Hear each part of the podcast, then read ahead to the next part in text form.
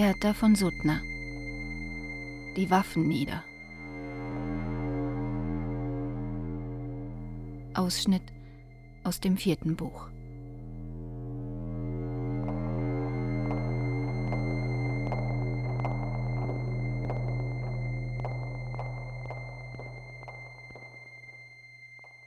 Rache. Und immer wieder Rache. Jeder Krieg muss einen Besiegten aufweisen.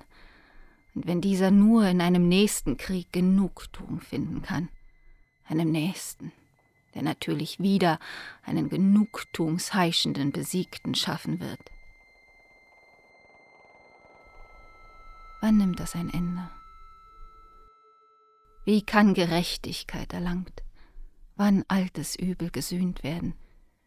Wenn als Sühnemittel immer wieder neues Unrecht angewendet wird.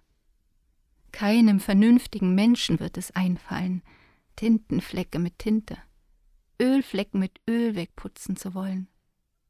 Nur Blut. Das soll immer wieder mit Blut ausgewaschen werden.